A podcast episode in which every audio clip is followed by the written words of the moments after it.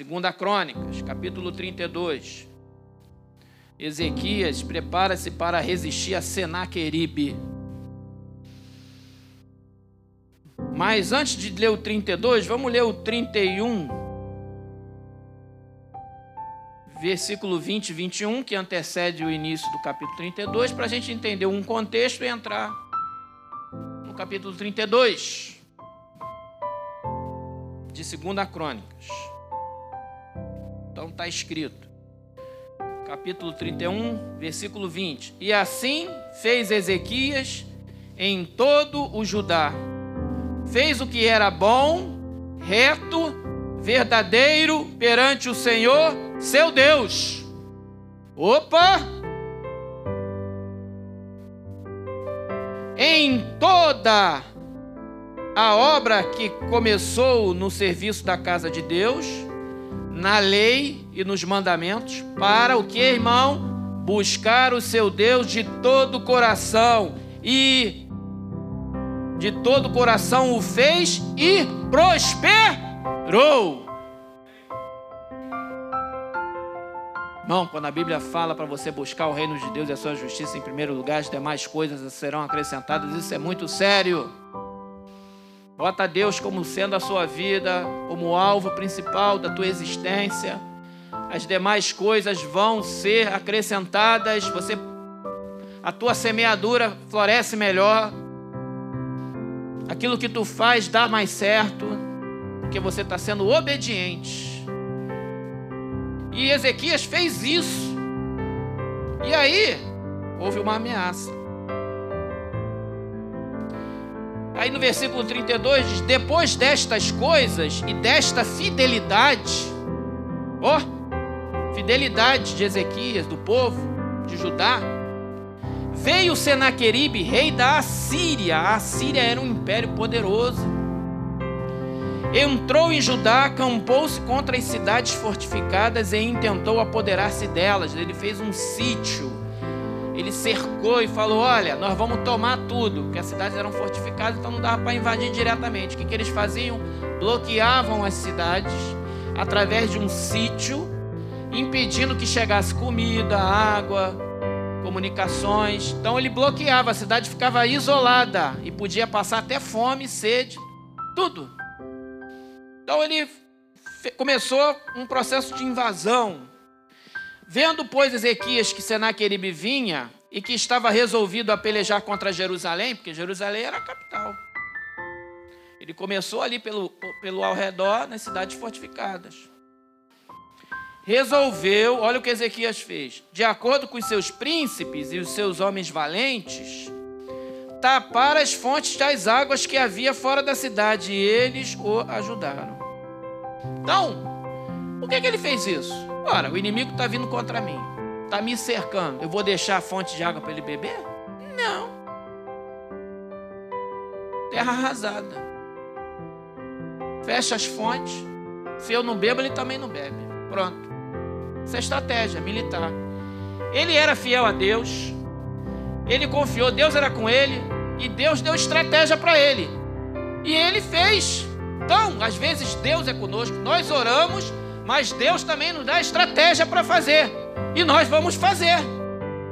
Então, quando Deus nos dá a estratégia, faz isso aqui, bota a máscara, faz a transmissão, faz não sei o que, tá, tá, tá, cesta básica, vamos ver isso, vamos comprar aquilo. Vamos ver esse negócio aí que a gente está fazendo agora. Isso é estratégia de Deus. Que Deus dá por sabedoria que Ele mesmo concede para que a gente faça durante uma guerra. Ou não estamos numa guerra? É tempo de guerra, irmão. É uma guerra diferente, mas é guerra. É guerra. E em tempo de guerra, nós temos que. O luto é mais curto. Nós temos que estar tá olhando o inimigo está construindo um olho na construção, outro olho no inimigo. É diferente. Para a gente chegar daqui para ali, nem sempre o caminho é uma reta, pode ser uma, uma curva. Tem que ter estratégia. A adoção de protocolos numa situação normal é uma, numa situação é outra. Isso é estratégia. E Deus dá sabedoria. Às vezes a estratégia para um não é a mesma para outro. Situação. A mesma situação para uma pessoa, a estratégia é uma. A mesma para outra, a estratégia é outra. Porque também guerra. Então, Deus mandou ele fazer, ó, vai lá, tapa as fontes. Não, ficar sem água no deserto, num local árido, não é mole não, até para quem está atacando. Vou deixar os caras aqui me sitiar dois anos com água à vontade? Não. Tira a água. Vou ficar andando aqui, vou lá pro shopping center sem máscara? Tu tá, não tá pôs água, teu inimigo tá bebendo água. Eu vou para a praia agora? Multidão? Para quê? Eu fiquei seis meses sem ir à praia. Tá ligado? Estou proibindo ninguém de ir, não. Todo mundo é livre. Mas, cálculo de risco.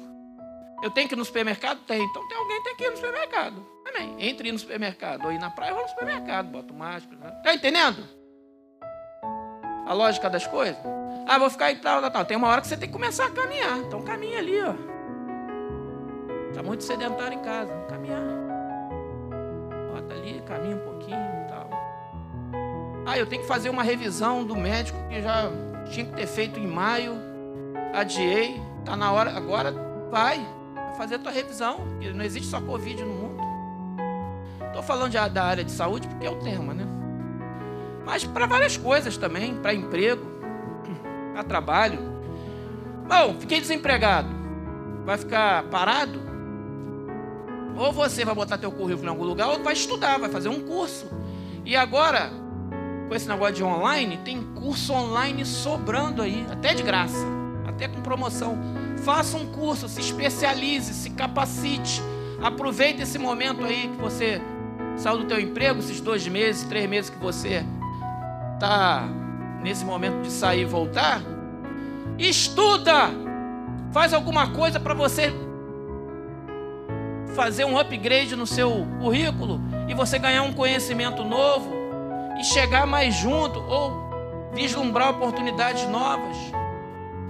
Olha para o lado bom da coisa, às vezes a gente fica olhando muito para o lado ruim. Às vezes um problema pode ser uma oportunidade que Deus está te dando para algo melhor. Você acha que Senaqueribe, ele foi para lá achando que ia conquistar. Povo ficou assustado, mas no final, sabe o que aconteceu? Senaqueribe e todo o seu exército foram destruídos. E Israel se viu livre, se viu livre do maior inimigo que ele tinha, que era a Síria. Por causa disso, um problemaço uma ameaça gravíssima se tornou numa grande, um grande livramento e uma solução de pacificação das fronteiras. Porque o maior inimigo deles foi derrotado. Saíram numa situação melhor do que antes. Irmão, depois que nós passarmos, em nome de Jesus, a igreja passar por essa situação, nós vamos sair melhor temos que sair melhores dessa situação de que quando entramos. Não é possível que a gente saia pior dela. Vamos sair melhores em Deus. Uma geração que experimentou esses jovens aí algo que ninguém tinha experimentado. Então eles têm que sair mais fortes, fortalecidos e nós também. E aconteceu que eles fizeram isso. E no versículo 4. Assim muito povo se ajuntou e taparam as fontes de toda, todas as fontes, todas, todas. Como também o ribeiro que corria pelo meio da terra, pois diziam: Por que viriam os reis da Assíria e achariam tantas águas? Até o ribeiro eles bloquearam. Olha, e a Bíblia diz que foi o quê? Muito povo. Você acha que Ezequias sozinho ia fazer isso? Vocês acham que só o diácono ABC vai fazer isso? Muito povo, muito povo, é a igreja toda, todo mundo junto. Porque tem coisa que só dá para fazer se vier o povo junto. Tem cura só que só acontece se a igreja toda orar e se botar de joelho, aí acontece. Muito povo, muito povo orando. Então, palavra oração tem lá uma lista. Muito povo está orando. Mas se você não ora, passe a orar. Porque quanto mais muito povo santificando e orando, Deus está ouvindo, irmão. Que é muito povo orando. Eu creio na batalha espiritual.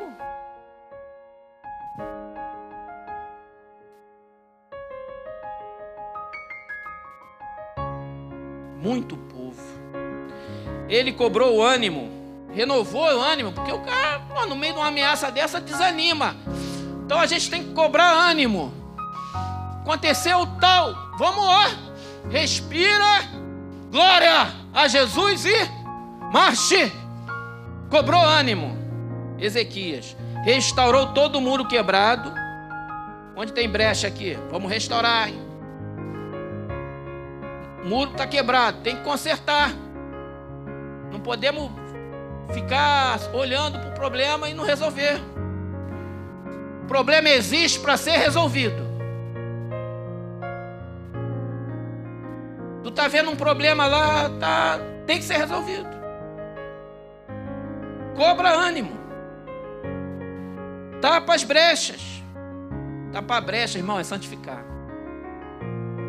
Trazendo para uma linguagem espiritual, tapar a brecha é orar, pedir perdão pelos seus pecados e não cometer o mesmo pecado que você acabou de pedir perdão. Isso é santificação.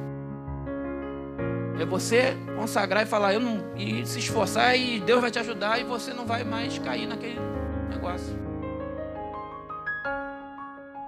cobrou o ânimo, restaurou todo o muro quebrado e sobre ele ergueu torres, torres de vigia e torres para poder ter um local seguro para contra-atacar.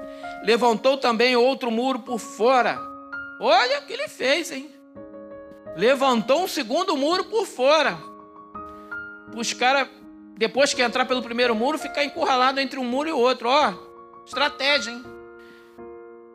fortificou a Miló na cidade de Davi e fez uns escudos em abundância. Preparou para a batalha, fez escudo, pôs oficiais de guerra sobre o povo, reuniu-os na praça da porta da cidade e lhes falou o coração, dizendo: Sede fortes e corajosos, não temais, nem vos assusteis por causa do rei da Síria, nem por causa de toda a multidão que está com ele, porque um há conosco maior do que o que está com ele. Aleluia! Creia nessa palavra. Maior o que está no, em nós do que o que está no mundo, meu irmão, minha irmã. Com ele está o braço de carne, mas conosco o Senhor, nosso Deus, para nos ajudar e para guerrear nossas guerras. O povo cobrou ânimo com as palavras de Ezequias, rei de Judá motivou o povo à fé e a confiança no Deus vivo. Deus que já tinha escrito na história seus poderosos feitos e eles lembraram. E se fortaleceram seus ossos para a batalha, para a guerra, a despeito do inimigo, quem quer que seja, porque Deus é poderoso e está conosco. Aleluia! E aí, Senaqueribe foi afrontar Ezequias e ao Senhor. Porque o diabo é assim. E ele veio, depois disso, enquanto Senaqueribe, rei da Síria, com todo o seu exército, sitiava Laquis, enviou seus servos Ezequias, rei de Judá, que estavam em Jerusalém, dizendo: e mandou os mensageiros. Assim disse Senaqueribe, rei da Síria: Em quem confiais vós para vos deixar de sitiar em Jerusalém?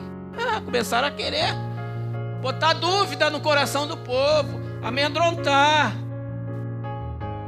Acaso não vos incita Ezequias para morreres à fome, à sede, dizendo: O Senhor nosso Deus nos livrará dos meios da Síria? Ou seja, o capeta, através daquela voz, daquele mensageiro, querendo tirar a fé do povo. Não é Ezequias o mesmo que tirou os seus altos e seus altares e falou a Judá e a Jerusalém, dizendo: Diante de apenas um altar vos prostrareis e sobre eles queimareis incenso? Não sabeis vós o que eu e meus pais fizemos a todos os povos da terra? E começaram a dizer: que olha o que a gente fez com. Porque a Síria tinha de... derrotado muitos reinos ali na região, no Oriente Médio. Acaso puderam de qualquer maneira os deuses das nações daquelas terras livrar o seu país das minhas mãos? Qual é dos todos os deuses daquelas nações que meus pais destruíram, que pode livrar o seu povo das minhas mãos, para que vosso Deus vos possa livrar das minhas mãos? Aí ele afrontou a Deus. E aí ele perdeu. Tem muita gente afrontando a Deus aí fora. Tem muita gente usando rede social e tal para falar uma porção de besteira. Não sabe que vão dar conta diante de Deus de cada palavrinha que foi dita. E Deus tem a misericórdia para salvar essas vidas. Não temem. Mas nós tememos ao Senhor. E o temor do Senhor é o princípio da sabedoria. Tema a Deus. Nós, todos nós, Temer a Deus, irmão. Teme a Deus. Santifica a tua vida. Se tu não está em condição de exercer teu ministério, procura o pastor. Pastor, não estou em condição de exercer o meu ministério por causa disso, disso, disso. Então vamos orar. Mas veio boa palavra, porque você está temendo a Deus. Não esconde, não, acha que está tudo certo e depois vai dar conta diante de Deus. E aí, Mas não era o caso de Ezequias. E aí ele veio falando aqui, opção de coisa, né? E ele blasfemou, tá? Blasfemou contra o Senhor tal. E tudo mais. Aí que aconteceu com ele? Então, vocês lembram que Ezequias, o que, que ele fez? Tapou as águas, tapou o ribeiro, o povo ajudou, construiu torres, reparou as brechas dos muros, duplicou o muro, fez um outro muro por fora, fez escudos em abundância, preparou a tropa, preparação, fez a parte dele. Façamos a nossa, irmão. Temos que fazer a nossa parte. Ele estava pronto para o que Deus mandasse ele fazer. Ah, Deus vai me livrar, não vou fazer nada, vou para a rede. Vou deitar na rede. Deus vai me livrar. Eu não preciso fazer nada, rapaz. Senhor, livra-me. Como se fosse Deus. Você tem três pedidos. Faça o seu pedido. Não é assim que funciona, não, rapaz. Se tu acha que tu não estudar para a prova do concurso, achando que vai fazer uma oração e vai passar, tu está muito enganado. Você vai ter que estudar muito. E aí Deus vai te abençoar. Você vai ter que preparar um bom currículo se esforçar e mandar para Deus te abençoar. Na hora da entrevista, tu tem que se preparar para a entrevista. Ver quem é que vai te entrevistar, como é que é isso, estudar a empresa e tal, para você saber usar a linguagem certa, rapaz. Se você está com uma demanda, tem que falar com o advogado, desenhar a estratégia. Se você está com um problema de saúde, você tem que ir no médico que ver as melhores possibilidades, pedir conselho. Tudo isso tem que acontecer. Você, a nossa parte nós temos que fazer. Às vezes Deus até nos livra, mas nós fizemos a nossa parte. E foi o que aconteceu. Então o Senhor enviou um anjo. Lembra do anjo que acampa ao nosso redor? E nos livra, irmão? Daquele anjo que Deus manda para cuidar da gente. E a gente, a gente quer, Senhor, eu prefiro o teu livramento. Aí, um anjo, né? Para você ver poder de Deus. Deus podia dar uma ordem. Deus fizer uma ordem, a terra dissolve. Tuf. Haja luz. E houve luz. Bum, bum, bum, bum, bum, bum, bum. Estrelas, milhares de estrelas. o poder de Deus é assim. Haja luz. Universo. O que Deus fez? Deus usa. Manda um anjo. Escala um aí. Quem é? Não é aquele arcanjo lá. Vai lá. Tua missão é essa. É assim. Pá.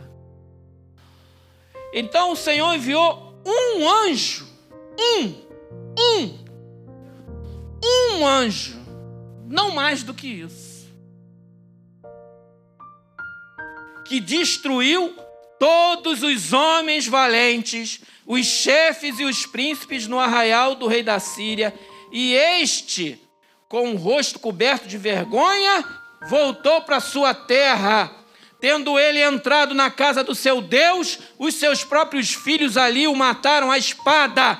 Assim livrou o Senhor a Ezequias e os moradores de Jerusalém das mãos de Senaqueribe, rei da Síria, e das mãos de todos os inimigos, e lhe deu paz por todos os lados. Muitos traziam presentes a Jerusalém, ao Senhor, e coisas preciosíssimas a Ezequias, rei de Judá, de modo que depois disto foi enaltecido à vista de todas as nações. Glória ao poderoso nome do nosso Senhor. Um anjo. Ele construiu o muro, ele fez um upgrade. Ele fez um upgrade no sistema de defesa dele, nem precisou usar.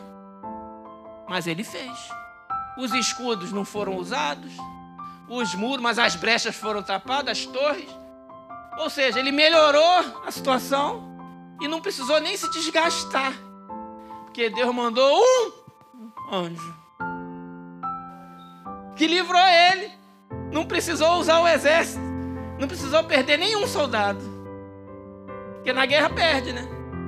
A gente às vezes ganha, mas perde uma porção de gente. Que livramento é esse? Então não é melhor o livramento do Senhor? Ah, eu prefiro o livramento da mão do Senhor. Manda, Senhor, manda o anjo lá. Ah, manda, Senhor, toca naquele processo. Eu contratei um advogado tal, mas se o Senhor não, se o Senhor não edificar a casa, em vão trabalhos que edificam. Eu prefiro a tua mão me, me curando. Eu estou indo no médico, mas cura-me, Senhor. Ah, Senhor, entrego nas tuas mãos aquela situação daquele irmão, daquela irmã, mas está tudo bem encaminhado, graças te dou. Mas, Senhor, toca com a tua mão. nós preferimos o teu poder.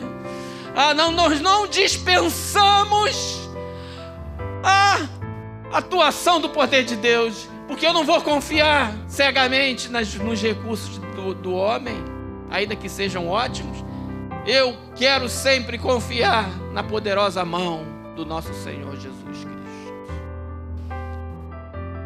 E assim devemos viver, irmão, até o dia que Deus determinar para a nossa existência, cuidando de nós e das nossas famílias, com sabedoria, com graça. Deus nos ajuda e Ele é conosco. Não temas, não te preocupes, Deus vai te abençoar na hora certa. Faz a sua parte. Não fica deitado na rede. Levanta, cobra ânimo, louva ao Senhor e faça a sua parte. E aguarde só para tu ver o livramento que Deus vai te dar. Vivamos assim, irmão, minha irmão, minha irmã. Porque Deus tem grande obra em nossas vidas. Tem uma passagem que o pastor Roberto gosta muito de citar. Eu vou ler aqui. Fica lá no livro de Naum. Miqueias, Naum, Abacuque, irmão, Velho Testamento. É um livro pequenininho. Tem três capítulos. Profeta Naum.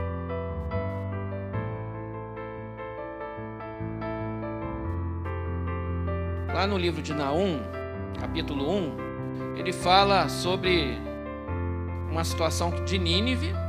Lembra de Nínive? Quando Deus mandou, Deus deu uma oportunidade para os ninivitas, naquela época de Jonas, se arrependerem. O povo de Israel, o Judá, não gostava de, de, dos ninivitas, não. Mas Jonas tentou fugir da presença do Senhor, Deus puxou ele, vai lá, prega a palavra. Aí o povo todo se arrependeu naquela pregação de Jonas e Deus não cumpriu o que ele disse que ia fazer com aquele povo. Deus deu uma palavra: olha, se vocês não se arrependerem, acabou a cidade, acabou vocês. E eles, a pregação calou no coração dos ninivitas, ao ponto do maior até o menor, botaram o pano de saco, cinza, jejuaram e oraram, pediram perdão. O povo inteiro.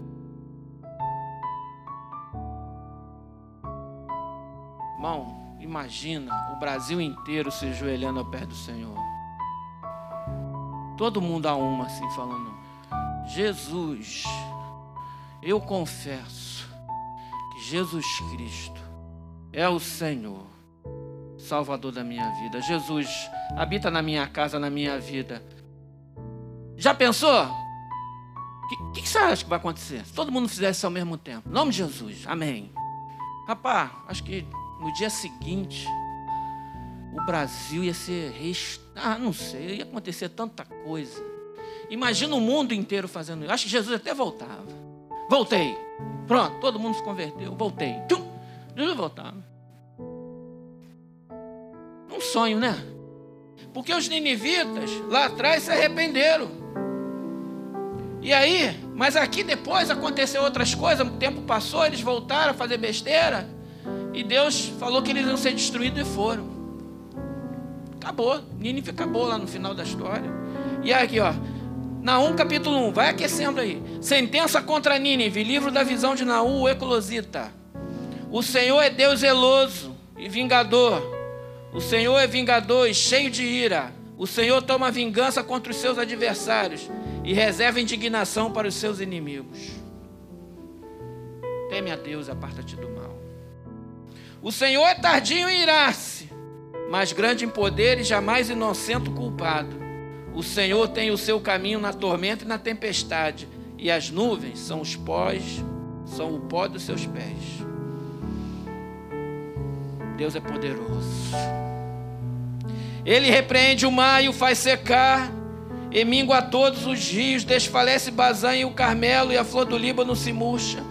Os montes tremem perante ele, e os outeiros se derretem, e a terra se levanta diante dele. Sim, o mundo e todos os que nele habitam. Quem pode suportar sua indignação? E quem subsistirá diante do furor da sua ira? A sua cólera se derrama como fogo e as rochas são por ele demolidas. Aí vem o versículo que o pastor Roberto gosta de citar. O Senhor é bom. Deus é bom, irmão. Fala aí, o Senhor é bom. Deus é bom. O Senhor é bom. É fortaleza no dia da angústia e conhece os que nele se refugiam. Deus é o nosso refúgio e fortaleza, irmão. Ele te conhece, ele me conhece. Ele sabe o meu deitar e o meu andar, o meu levantar, o teu e o meu. Ele sabe quantos cabelos tem, quantos fios tem na cabeça. O Senhor é bom. É fortaleza no dia da angústia e conhece os que nele se refugiam. Segunda Crônicas, capítulo 32, versículo 24. Judá prosperou muito no reinado de Ezequias. Muito. Uma benção. Mas aí, o que aconteceu? Depois, vamos lá, 24. voltar no 23, foi o último versículo que nós lemos. Muitos traziam presentes a Jerusalém, ao Senhor, e coisas preciosíssimas a Ezequias, rei de Judá, de modo que depois disto foi enaltecido à vista de todas as nações. Deus elevou o nome dele e o nome de Judá. Naqueles dias, adoeceu Ezequias mortalmente Oh, rapaz, depois de tudo isso. Foi. Então orou o Senhor que lhe falou e lhe deu um sinal. O sinal está em outro livro da Bíblia. Depois vocês pesquisam lá. Ele virou a cara para a parede, orou, falou: Senhor, eu fiz isso, eu fui bom, tenha misericórdia de mim, obedeci teus mandamentos, e foi, obedeceu mesmo tal, tal, tal, tal. E Deus mandou o profeta voltar lá e dar uma palavra: olha, Deus vai te, vai te curar, vai te matar agora não, vai te dar mais 15 anos. e botou uma pasta de figos, ele foi sarado. E o sinal era que o relógio de Acais retrocedesse. Ou seja, o tempo voltou. O que é isso? É um milagre. É um milagre. Mas aí aqui está resumido. Vamos lá. Que ele falou, lhe deu um sinal. Mas não correspondeu Ezequiel aos benefícios que foram feitos, pois seu coração se exaltou. Irmão, quando a gente recebe muita prosperidade, é bênção. É bom. Mas temos que tomar cuidado com a soberba. Temos que tomar cuidado em achar que já é o bam bam bam e nos exaltar ao ponto de ofender ao Senhor, ou se achar o rei ou a rainha da cocada preta e da branca. Se acontece isso, não é bom. E eu falo isso para mim, para todos nós. Para todos nós. Essa palavra aqui. Porque Ezequias era igual a gente. E era um homem bom. Aconteceu com ele. Tu acha que não pode acontecer comigo, com você? Ou se já aconteceu? Claro. Olha o que aconteceu.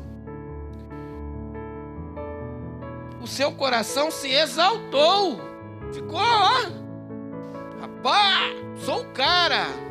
O cara sou eu. Tá.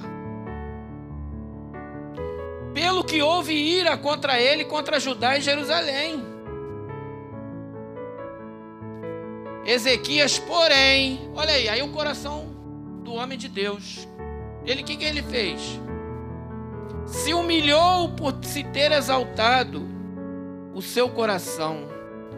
Ele e os habitantes de Jerusalém. E a ira do Senhor não veio contra eles nos dias de Ezequias.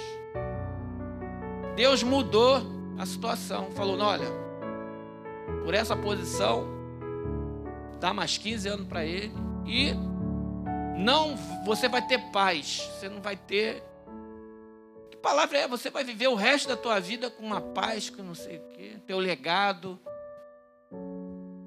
Por quê? Porque ele se humilhou. Ele reconheceu que errou. Ele e os habitantes de Jerusalém. A ira do Senhor não veio. Não veio. Pode, pode acontecer com a gente? Do maior até o menor, meu irmão. Isso não é questão de dinheiro, não. Se exaltar. Normalmente, quem tem dinheiro tem a tendência. Quem tem mais riqueza tem a tendência a se exaltar mais. Mas eu já vi gente que nem é tanto de dinheiro se exaltar também como se fosse maior que o, o, o presidente do Brasil. Então, é relativo. Relativo. Mas quem tem muita riqueza tende a confiar nas riquezas. Confiar nas coisas que, do, do mundo que, que a pessoa tem. E por aí a pessoa esquece, deixa Deus um pouco de lado, porque começa a confiar naquilo que ele possui. Versículo 27. Teve Ezequias riquezas e glória em grande abundância.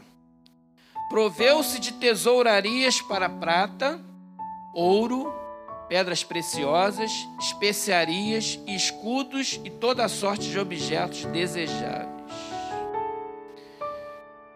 Ele prosperou Judá. 28. Também proveu-se de armazéns para a colheita do cereal, do vinho e do azeite, e de estrebarias para toda espécie de animais e de redis para os rebanhos. Que coisa linda! Estrebarias de animais, cavalos, boi. Olha, ele tinha armazém, tinha paiol, né? armazém de tudo. Todos, tudo separadinho, organizado. Os tesouros, tudo organizado. Que beleza! Que beleza! Edificou também cidades e possui, possui ovelhas e vacas em abundância. Porque Deus lhe tinha dado muito numerosas possessões. Quem deu? Foi Deus? Sim. O próprio Deus deu a ele. O fruto do trabalho, da administração do reinado dele, fez-se próspero pela mão do Senhor. Irmão, tem um segredo de, quando a gente trabalha em alguma atividade profissional, que é a gente ser organizado, diligente, trabalhador, estudioso naquilo, mas tem um, a cereja do bolo que faz mesmo a coisa funcionar é a bênção de Deus. Quando está nessa direção, funciona. Funciona. Também no mesmo, também o mesmo Ezequias tapou o manancial superior das águas de Gion e as canalizou para o ocidente da cidade de Davi. Ezequias prosperou em toda a sua obra. Irmão, ele fez um aqueduto que naquela época era uma necessidade básica. Água, gente, água potável. Tem hoje aqui na cidade do Rio de Janeiro, né, que é uma megalópole, tem lugar que não tem isso. Ele fez isso lá. Ele pegou, fez uma obra estruturante. Pegou o ministro da infraestrutura dele e falou: Ó, oh, vem cá, vai pegar esse manancial das águas de vai canalizar para o ocidente. Até, pá, o cara abria, tinha fonte, tinha água, as fontes de água abria, saía, preenchia os tanques, não precisava ficar carregando água. Olha que prosperidade. Para aquela época, isso era muita coisa, irmão, que para a gente é mole, né? Só pagar a SEDAI. Isso aqui era muita coisa, isso aqui era, sabe, era um sonho. Esse homem fez isso. Que coisa linda.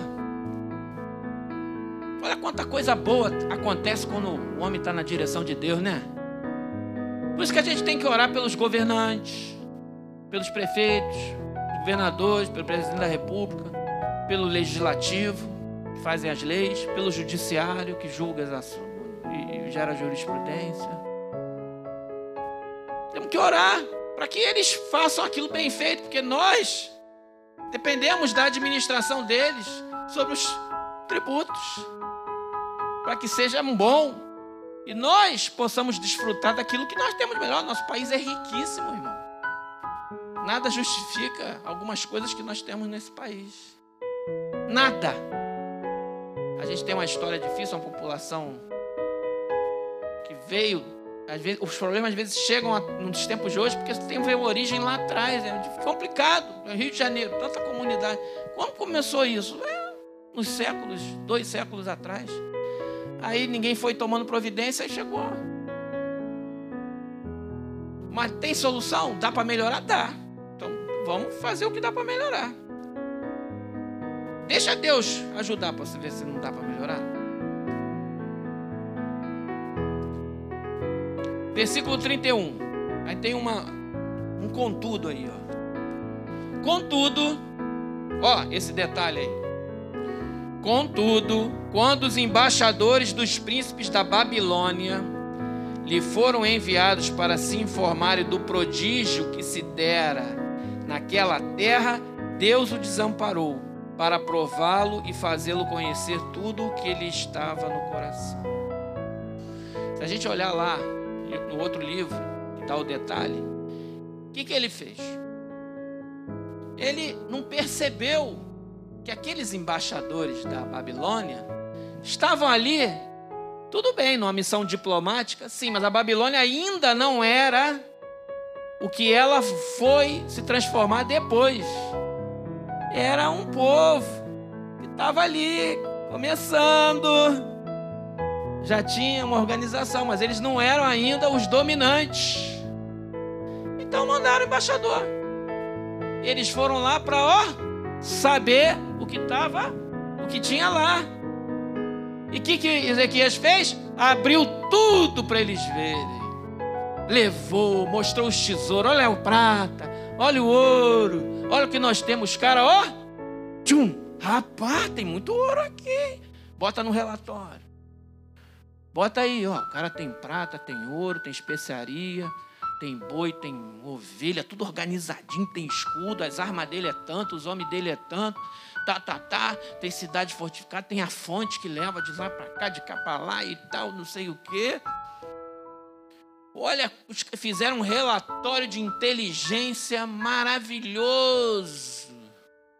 Por quê? Porque ele escancarou as portas. Tem coisa, irmão, que não se mostra.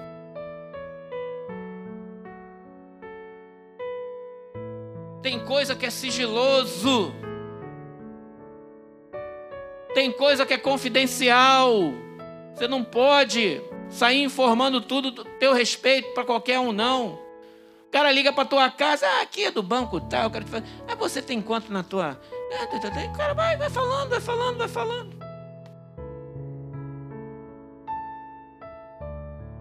Aí o irmão ganha uma herança, sai contando para todo mundo. Não. Glorifica a Deus, mas não diz quanto foi a herança, não. Precisa. Não precisa saber, não. Sai mostrando tudo. Aqui, ó. Tal. Aqui é a igreja. Ah, tal. Olha o país, olha o país, olha quanta riqueza tem. Aqui, aqui, ó. Aqui, nosso tesouro. Sai falando tudo. Vai falando tudo. É uma inocência. Chega a ser bobo isso. A ser uma inocência absurda. As pessoas chegam na rede social, saem botando tudo. Eu estou viajando, estou nas Europa. Tô lá, aí o bandido, que beleza, vou assaltar tua casa, seu bobo. Ele tá nas Europa. A mansão dele tá vazia. Vamos lá. Tô lá agora. Então tem, tá lá, aqui meu filho, a foto dele, foto daquele lá. Ele estuda a foto do colégio, já sabe onde teu filho estuda. Já sabe que tem grana. Tu tem o um carro ABCD. Bandido olha Facebook, hein? Então você vai lá nas configurações de privacidade e mexe nelas. Não bota nada público. Restringe a visibilidade só para um círculo de amigos. O cara vai olhar o teu perfil, só vai ver uma foto. No máximo. Mais nada. Nem quem é teu amigo, nem a lista de amigos ele vai ver. Fecha tudo. Privacidade. Tem que dar informação de. Informação tem mais valor do que até dinheiro. E a geração aí nova sai botando tudo. Tô aqui, ó. Total. Que isso, rapaz? Essa informação que os embaixadores levantaram na época de Ezequias, com certeza fizeram parte de um planejamento militar na tomada de Judá. Tempos e tempos e tempos depois, porque depois de Ezequias teve ainda vários reis, teve Manassés, né? Teve Amon, Teve Josias. Né? Aqui, ó. Josias foi um bom rei. Aí depois teve a morte de Josias, Joacás, aí Joaquim. Pronto. Zedequias. Aí começou. Problema com a Babilônia. Passou ali três, quatro reis na frente. Os caras já sabiam tudo. Tudo. Já estava lá. Hum, que beleza esse povo, ó. Vamos tomar. E para provar, por quê? Porque às vezes a gente fica soberbo, que era, ó, isso aqui, ó, olha aí, ó. Olha o que eu tenho. Olha ali, ó.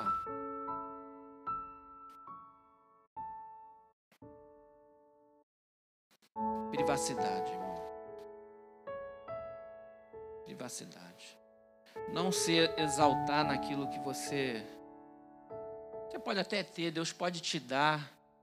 Amém. Você pode abrir a porta para os seus irmãos, ser hospitaleiro, como a Bíblia diz, receber bem os irmãos, né? E convidar, ter amigos que vão ali.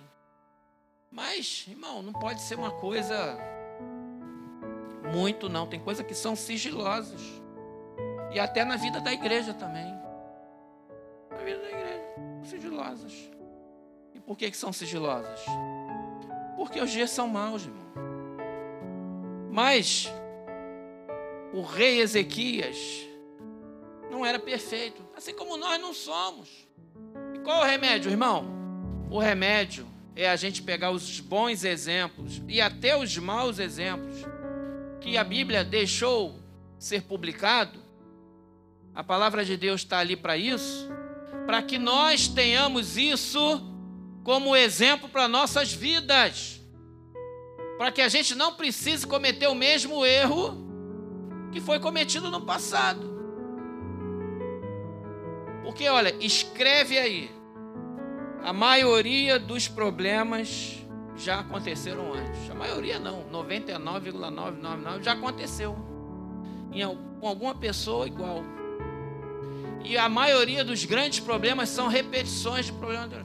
E são problemas que a gente tinha condição de prever, porque a gente já sabia que determinada coisa vai dar errado.